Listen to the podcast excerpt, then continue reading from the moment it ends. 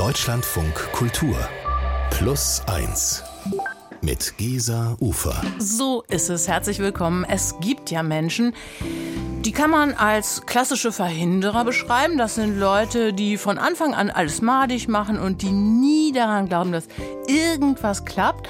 Und es gibt das Gegenteil. Leute wie meinen heutigen Gast, Kirsten Burger, Filmemacherin, Schauspielerin und Theaterregisseurin. Schön, dass du da bist. Hallo Gesa, danke, dass ich kommen darf. Ich ja, mich. Wir haben uns kennengelernt, weil mein Sohn Niklas gerade bei dir Theater spielt und zwar mit dem jungen Rambazamba. Das ist die Theatergruppe eines, ja man kann sagen, schon fast legendären inklusiven Theaters hier in Berlin. Und die Gruppe, mit der du da gerade ein Stück inszenierst, das sind 25 junge Leute mit mehr oder weniger starken Beeinträchtigungen, vor allem geistigen. Und mich interessiert sehr, warum du diesen Job machst und was du vielleicht auch durch diese Arbeit über das Leben kapiert hast. Also ich würde mal sagen, Vorhang auf für dich, liebe Kirsten.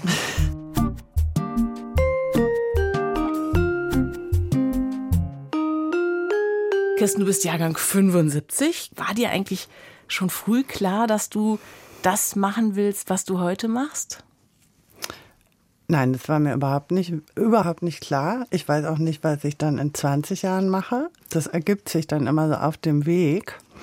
Im Rückblick ist es vielleicht dann immer klarer, aber ähm, in der momentanen Situation ist immer überhaupt nicht klar. Was verdächtig klar war, ist, dass ich äh, im Künstlerischen arbeite, weil ich aus einer sehr künstlerischen Familie komme. Und äh, man hat mir auch sehr früh gesagt, du kannst ja eh nichts außer Kunst. Und ähm, also man hat mich nicht gewarnt vor der Kunst, sondern äh, mich da eher so ein bisschen hingedrängt. Also ich komme aus einer Familie, da gab es ganz viele Tänzer und Schauspieler und Maler und äh, Musiker, Sänger. Ähm, aber vor allem der Schwerpunkt war Malen. Dann war ich auf der Waldorfschule, da habe ich auch viel gemalt. Und ähm, Insofern war das eigentlich relativ naheliegend, dass ich dann erstmal ein Kunststudium gemacht habe. Und ich bin dann abgehauen, sehr schnell äh, aus Heidelberg, weil ich da weg wollte von Heidelberg und ähm, bin dann nach Wien und habe da erstmal ein Kunststudium angefangen. Und dann ähm, bist du über die Kunst, übers Bühnenbild irgendwie doch zum Theater selbst gestoßen. Was hat dich am Theater besonders angepiept? Welche Richtung, wenn man das so sagen kann? Also ich erinnere mich, ich war auf einer Waldorfschule und ähm, ich durfte da immer nur ganz kleine Rollen spielen, also einem Kaktus oder so, damit ich nicht zu selbstbewusst werde. Und ähm, es gab aber dann einmal in der zwölften Klasse spielt man ein Klassenstück und da gab's haben wir die Seeräuber Jenny gespielt und ich wollte unbedingt die Seeräuber Jenny sein und habe äh, dann die Zweitbesetzung gekriegt, weil mir das keiner zutraute, dass ich die gut spiele, weil ich immer nur die kleinen Rollen gekriegt habe. Und da gab es tatsächlich, ich habe auf der Bühne meinen ersten Zungenkuss gehabt. Wow. Und ähm, ich war immer wahnsinnig schüchtern, also für mich war vor anderen Menschen sprechen fürchterlich und man hat mich immer auf meinen Sprachfehler angesprochen und also ich wollte eigentlich nicht sprechen, aber ich wollte diese Seeräuber Jenny spielen und tatsächlich war das für mich ein wie so ein Initiationsmoment, als ich auf die Bühne ging bei der Premiere und das Gefühl hatte, ich verwandle mich jetzt also in die Seeräuber-Jenny. Also ich habe gar nichts dazu getan, mhm. es ist so passiert. Und es war ein wahnsinnig intensives Gefühl. Und ähm, dann habe ich also auch den Mackie Messer in seiner Zelle geknutscht. also der Zungenkuss war überhaupt nicht gescriptet, sondern du hast die Situation schamlos ausgenutzt. Genau. Und ähm, genau, aber dennoch, und da, da gab es, glaube ich, so einen kurzen Moment, wo ich über Schauspiel nachgedacht habe. Mhm. Aber es war überhaupt nicht in meinem Horizont. Und ähm, dann habe ich eben Malerei studiert und hatte eine Anfrage von der Wiener Regisseurin für das Bühnenbild, war da gerade in Hamburg und hatte äh, hatte da gerade beschlossen, nicht mehr zu malen.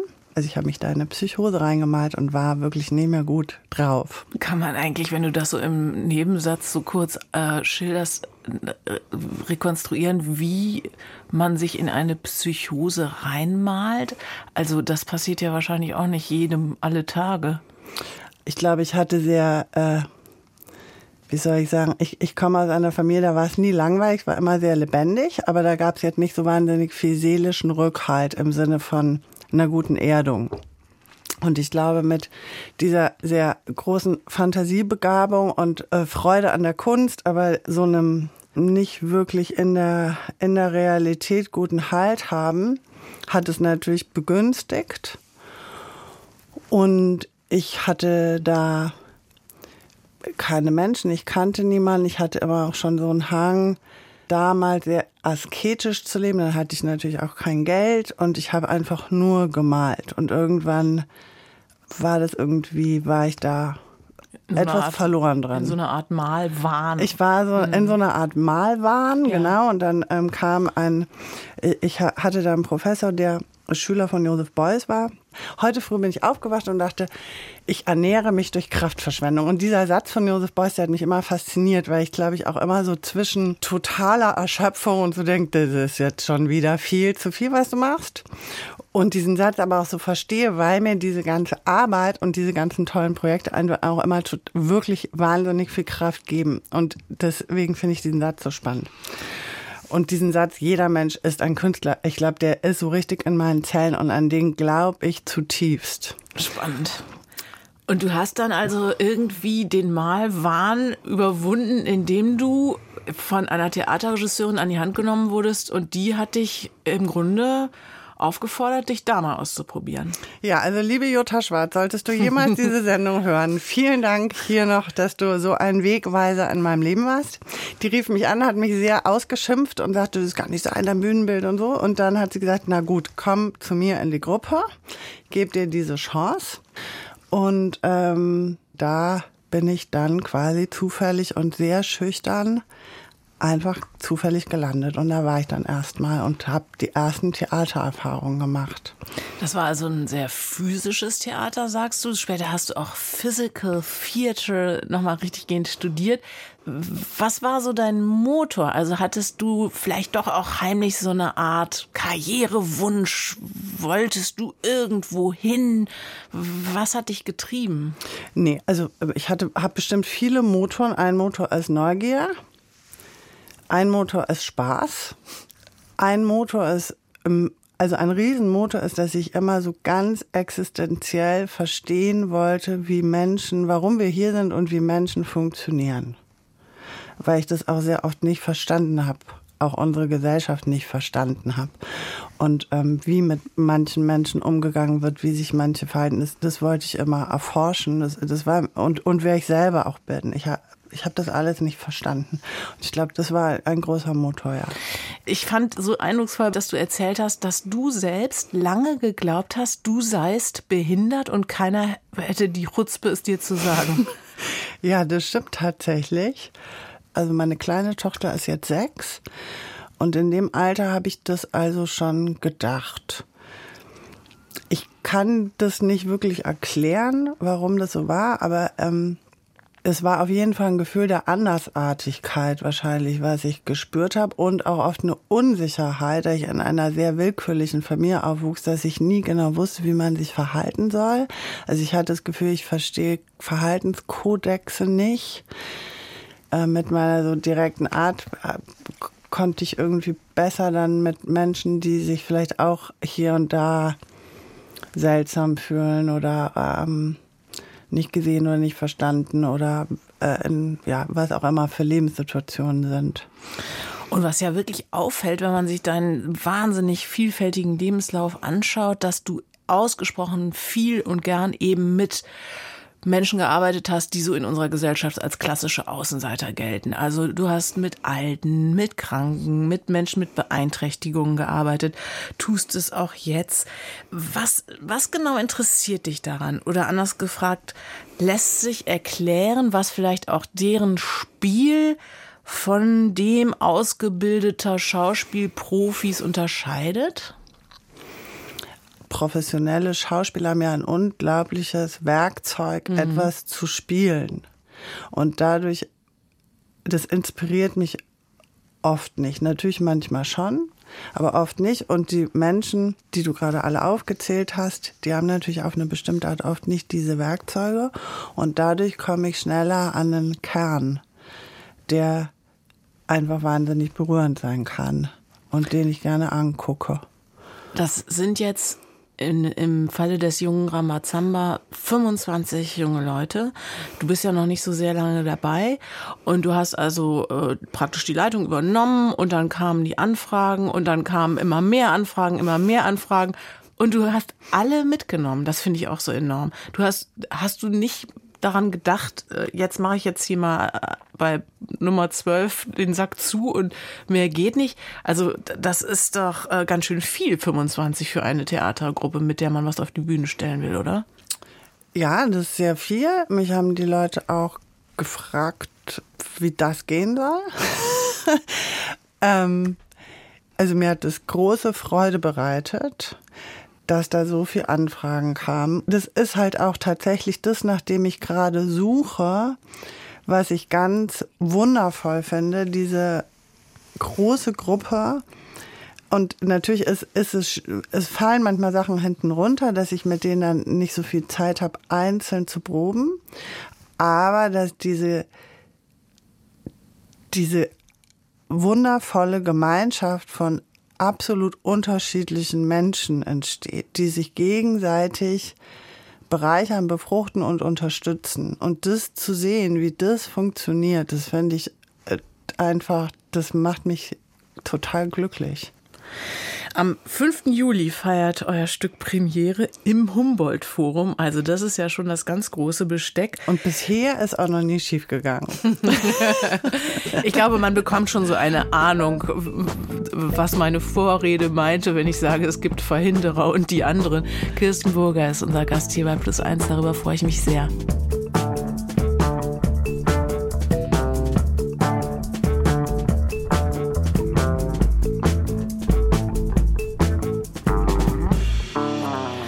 Kirstenburger ist heute mein Plus eins. Unglaublich umtriebige Frau, unter anderem jetzt gerade aktiv. Du schüttelst den Kopf, aber es ist, entspricht der Realität. Also du hast echt eine Menge um die Ohren. Jetzt ist das Leben an sich ja oft schon ganz schön unübersichtlich. Zusätzlich leben wir in tja, sehr krisenhaften Zeiten, was das große Ganze betrifft. Das große Ganze, das spielt ja aber auch im Theater immer eine große Rolle. Euer Stück im Moment, das mit dem jungen Rambazamba, das dreht sich auch um die Klimakrise.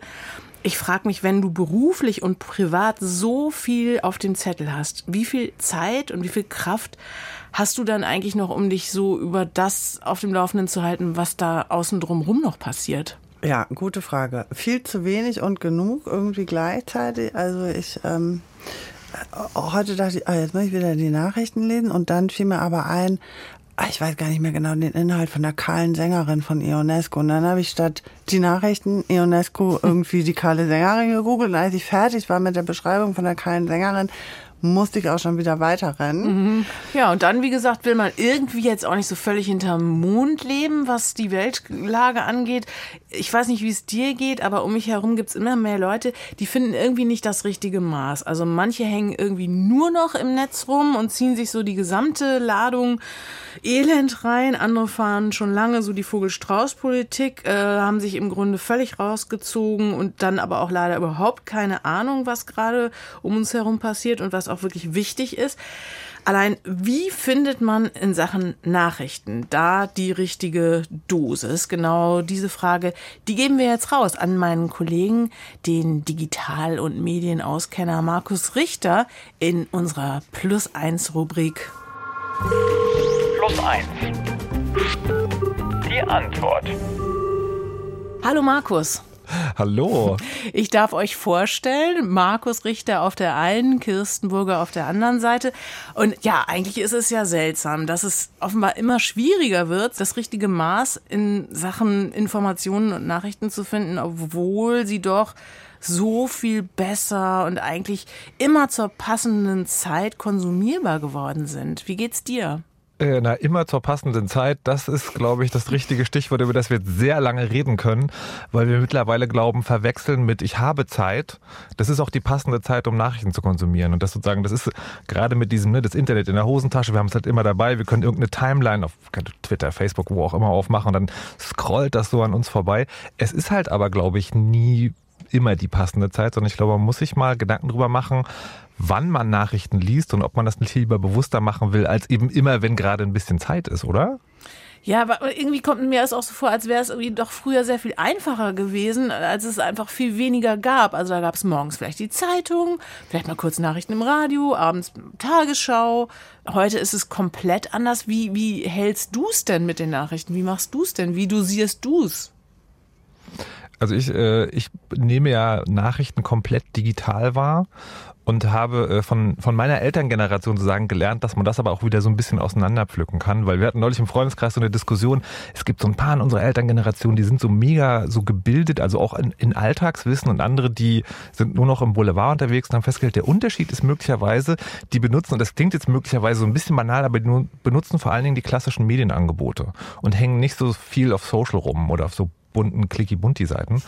Und das habe ich mir sozusagen so ein bisschen zu eigen gemacht, dass es jetzt Zeiten gibt, dann mache ich halt mal einen Twitter oder einen Mastodon auf und scrolle so ein bisschen lustig rum. Und das ist dann aber ganz explizit nicht Nachrichtenzeit, sondern Nachrichtenzeit ist, und ich nenne jetzt die sozusagen die Großmutter der ehrwürdigen Nachrichtenverbreitung tagesschau.de.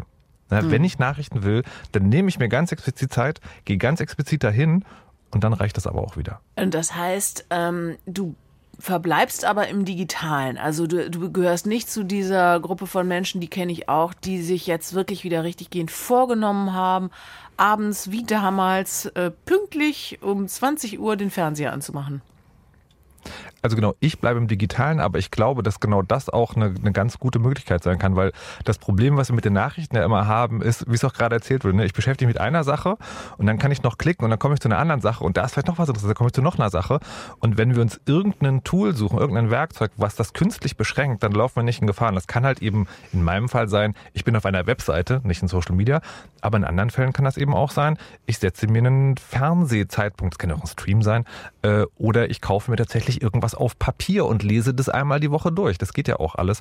Ich glaube, das Einzige, was passiert ist, ist, früher war das künstlich begrenzt. Das heißt, jemand anders hat für uns diese Auswahl getroffen und jetzt müssen wir ein bisschen mehr Arbeit investieren, das selbst reflektieren und dann sagen, okay, ich will das so machen.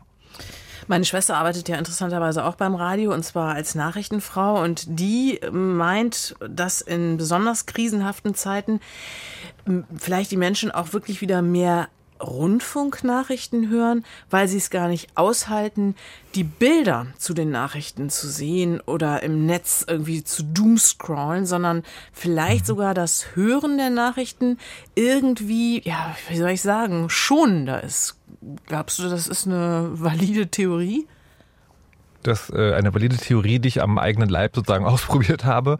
Ähm, damals bei der Reaktorkatastrophe in Fukushima habe ich tatsächlich sozusagen im Netz gehangen und habe also wirklich, was sekündlich da rauskam, verfolgt, bis mir irgendwann sozusagen klar wurde, A, das tut dir nicht gut und B, du kannst sowieso nichts ändern. Also das ist halt nichts, wo man was machen kann. Das, dann reicht es auch sozusagen ins Bett zu gehen und am nächsten Morgen vielleicht das Radio zu hören, was ja dann auch so, ein bisschen Selbstbeweicherung soll uns jetzt erlaubt sein, ne? so ein schönes Medium ist, was so eine Mischung ist zwischen, da redet jemand direkt und instantan zu mir, aber es ist trotzdem sozusagen, hat diesen Filter, dass ich nicht in der Sekunde alles wahrnehmen muss. Das kommt mir alles sehr plausibel vor. Jetzt habe ich ja aber auch gerade eingangs schon gesagt, dass mir so auffällt, dass es immer mehr Leute gibt, die offenbar äh, komplett auf Vogelstrauß umschalten und äh, es einfach ablehnen, sich überhaupt noch Nachrichten reinzuziehen. Ähm, hast du den Eindruck, von dieser Art Leute gibt es immer mehr und wie, inwieweit ist das für dich verständlich?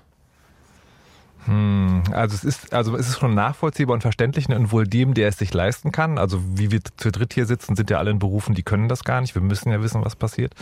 Ähm, aber da muss ich dann politisch werden. Ich glaube, das ist auch so ein bisschen verantwortungslos der Welt gegenüber, wenn man sich dem komplett allen entzieht. Ne? Weil da ist es ja dann wirklich so, wenn ich das Privileg habe, mich allen Nachrichten zu entziehen, das heißt auch, dass es mir gut genug geht, dass ich mir keine Gedanken drüber machen muss.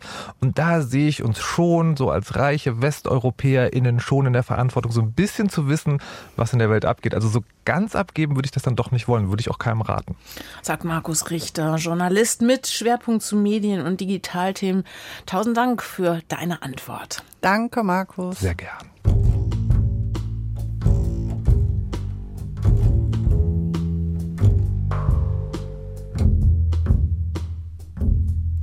Kirsten Burger ist nach wie vor mein Plus eins, mein Lieblingsgast, Theaterfrau, Filmemacherin, Schauspielerin.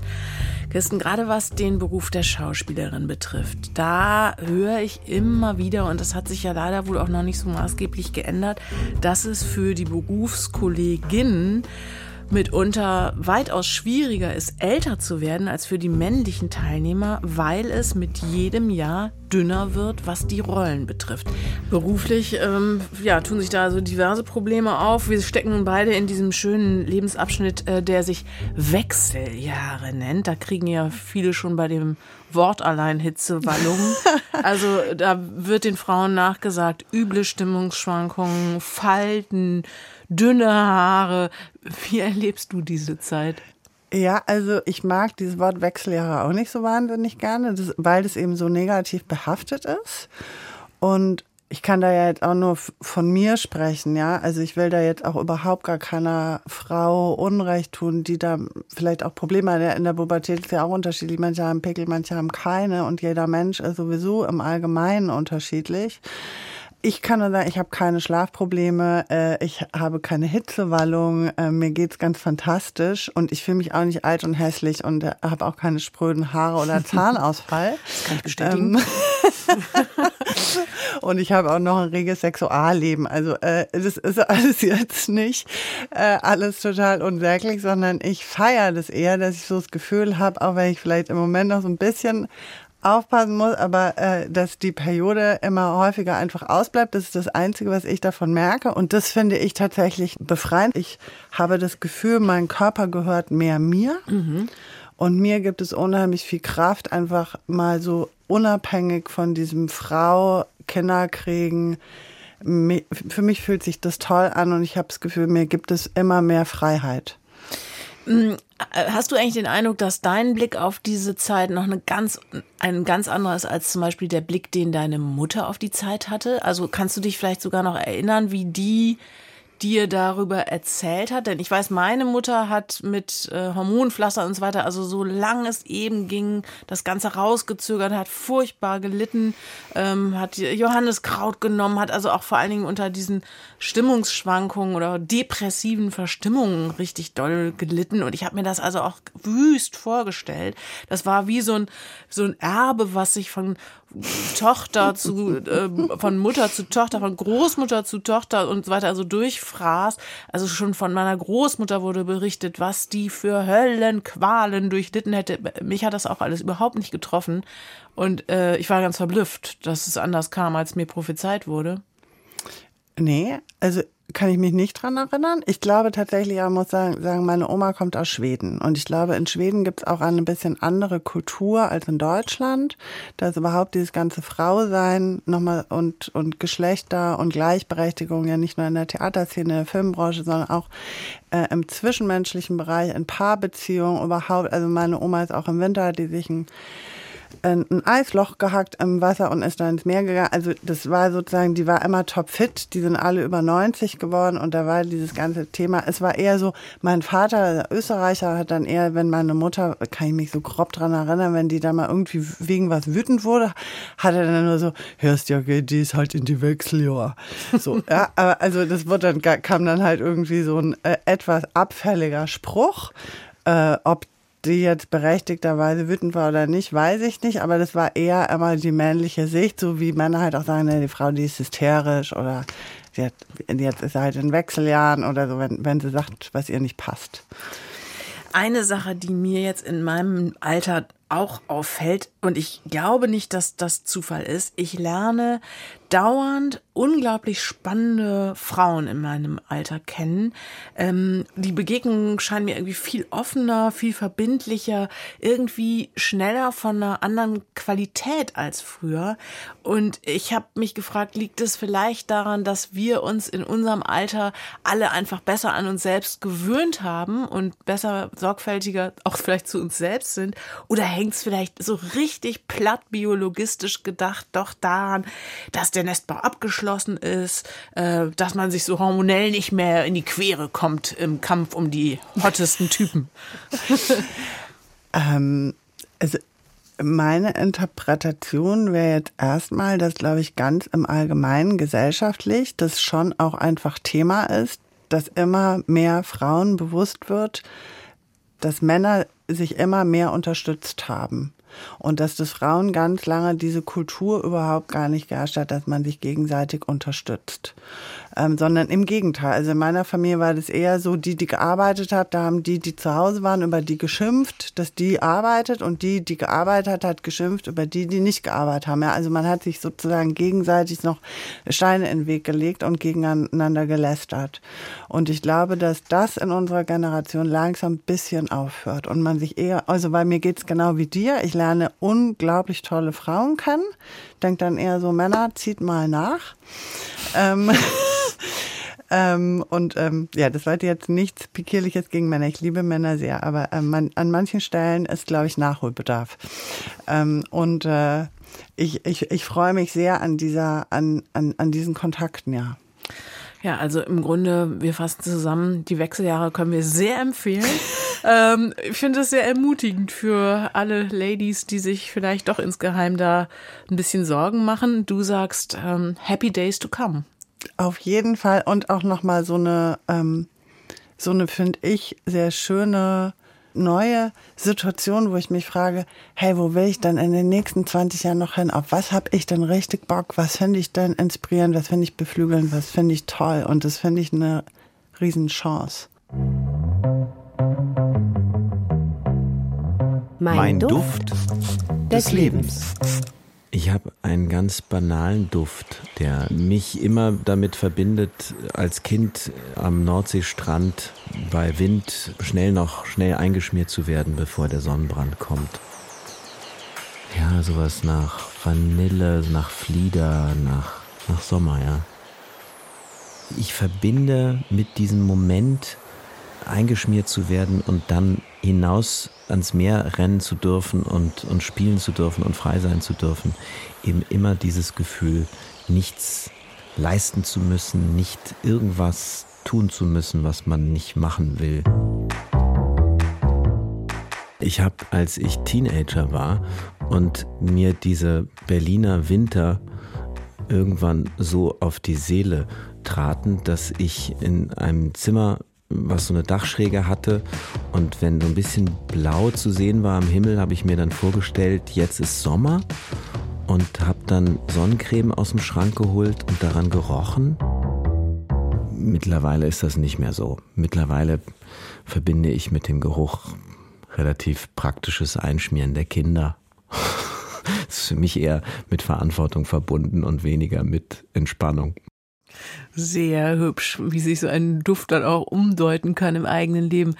Kissen, wenn du das so hörst, hast du ad hoc einen Duft, der dir in den Sinn kommt, der bei dir irgendwas ganz äh, eklatant Interessantes auslöst? Also ja, heute früh, ich war mal wieder zu spät, hektisch, Kaffee, Kaffee und dann gucke ich auf meine Terrasse und ich habe mir einen neuen Rosenstrauch gekauft und da waren, also ich glaube, locker sieben, acht neue Rosen aufgegangen und dann musste ich da auf jeden Fall nochmal kurz hin und an dieser Rose schnuppern. Also ich liebe Rosen. Ich glaube tatsächlich, weil meine Oma auch überall in ihrem Schwedenhäuschen, auch in Heidelberg in einem Haus Rosen hatte. Aber ich habe auch so andere Düfte, also so, ich liebe zum Beispiel Kellergeruch. Aha. Also, Der Hang zum Abgrund. Da ist er. Und, und ich gehe auch, also ich, ich wach manchmal morgens auf und habe den Geruch von dem Haus von meinem Vater in Wien. Also ich finde Gerüche sind sehr intensiv. Ich hatte mal einen Lover, der hat wie mein Papa gerochen und dann, das ging gar nicht, weil der mich immer an meinen Papa. Also ich finde, es sind ganz viele ähm, oder jetzt im Sommer vielleicht drei Wochen nach Frankreich an die Atlantikküste und ich freue mich jetzt schon auf den Geruch von den Pinien. Ja. Das ist einfach so genial. Ich liebe das. Da kann ich mich einfach nur hinlegen in diesem Pinienwald und schnuppern.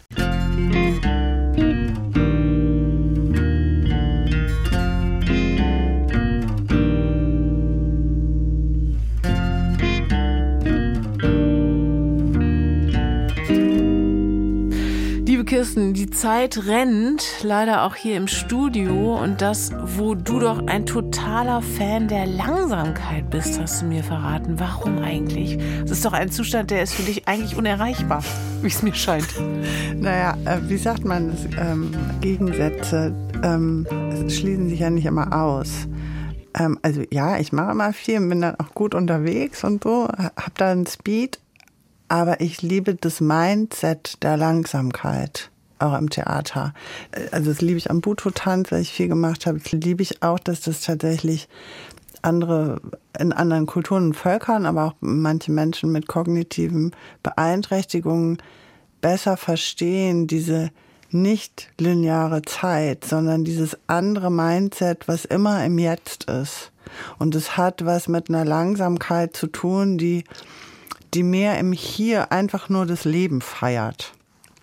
Und eine andere Konzentration und rausgeht aus dieser durchgetakteten, funktionierenden, schnellen Funktionsmodus, äh, wenn man da so raustritt.